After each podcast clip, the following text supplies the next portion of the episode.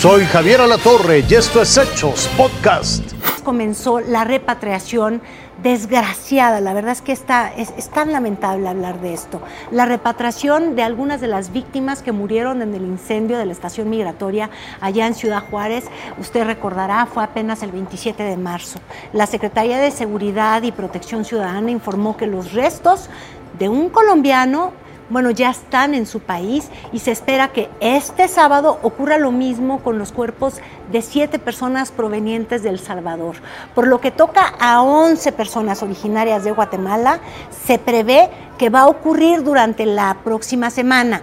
De lo que aún no se tiene detalles respecto a la repatriación de las personas fallecidas originarias de Venezuela y de Honduras continúan las investigaciones sobre el secuestro de un grupo de personas ocurrido en Matehuala, en San Luis Potosí. Bueno, hasta el momento se sabe que las 15 personas que viajaban a bordo de dos camionetas son migrantes centroamericanos que pretendían llegar a la frontera norte.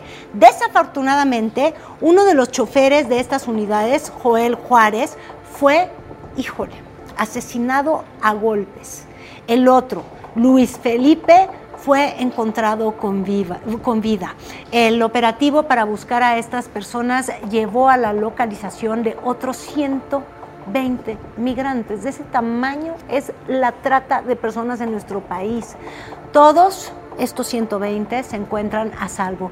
Las autoridades atribuyen estos secuestros a un grupo delincuencial que opera desde el municipio de Doctor Arroyo, Nuevo León, hasta esa zona de San Luis Potosí, porque claro, ven a los migrantes como una forma de hacer dinero rápido y la autoridad pues ausente, ¿verdad? Qué bueno que al menos fueron rescatadas 120 personas. Continúa la remoción de escombros y de limpieza en zonas de las bodegas de la central de abastos de Ciudad de México. Usted va a recordar, hace apenas dos días se registró un incendio y pues bueno, la noche de este viernes ocurrió otro, como le estoy diciendo, hace apenas unas horas, aunque de mucho menor tamaño. Pero quien está ahí eres tú, Jessica Moguel. Cuéntame cómo van las investigaciones, qué pasó anoche. En fin, cómo está la central de abastos tan importante, porque además está a un ladito la Nueva Viga, ¿eh? Así es, Caro, muy buenos días. Fue a las once y media de la noche cuando se registró este conato de incendio, una columna de humo, después de este gran incendio que se registrara este jueves. Aún todavía se registran algunas columnas de humo y después de que se registrara este incendio, son decenas y decenas de escombros los que permanecen en este lugar. Son cajas, guacales, todo lo que quedó. Hemos estado ya haciendo un recorrido y en todavía algunas bodegas eh, eh, hay todavía columnas de humo que se están registrando. Hubo necesidad de que los bomberos de la Ciudad de México ingresaran hasta este punto caro para poder eh, hacer labores de mitigación. Se aplicó una espuma especial para evitar que se reavivara el fuego y también hubo necesidad de que entraran pipas de agua. todavía no se sabe si hay más daño debido a estas columnas de humo. Lo que es cierto es que la central de abasto labora en completa normalidad. No hubo afectaciones a ninguna de las naves, solamente en esta zona de los envases donde cientos de cajas pues resultaron quemadas. Vamos más allá de nuestras fronteras, porque fíjese usted, miles de católicos le plantaron cara a la dictadura de Daniel Ortega. ¿De qué le hablo? Pues sí, de Nicaragua.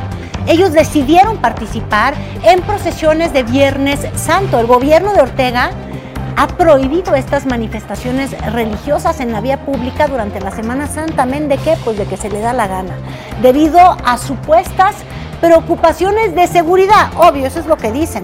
Eh, la, la seguridad para una dictadura que no permite el libre pensamiento. Cientos de jordanos protestaron en Amán para condenar los ataques israelíes a la mezquita de Al-Aqsa en la ciudad vieja de Jerusalén.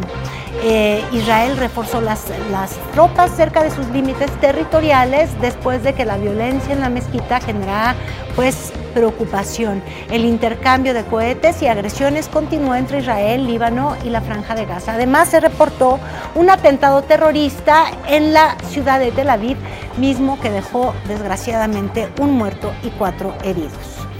El telescopio espacial James Webb de la NASA dio a conocer una nueva imagen del planeta Urano, el séptimo planeta de nuestro sistema solar tiene 13 anillos conocidos. Algunos se ven tan brillantes que parecen ser uno solo. Esto fue Hechos Podcast.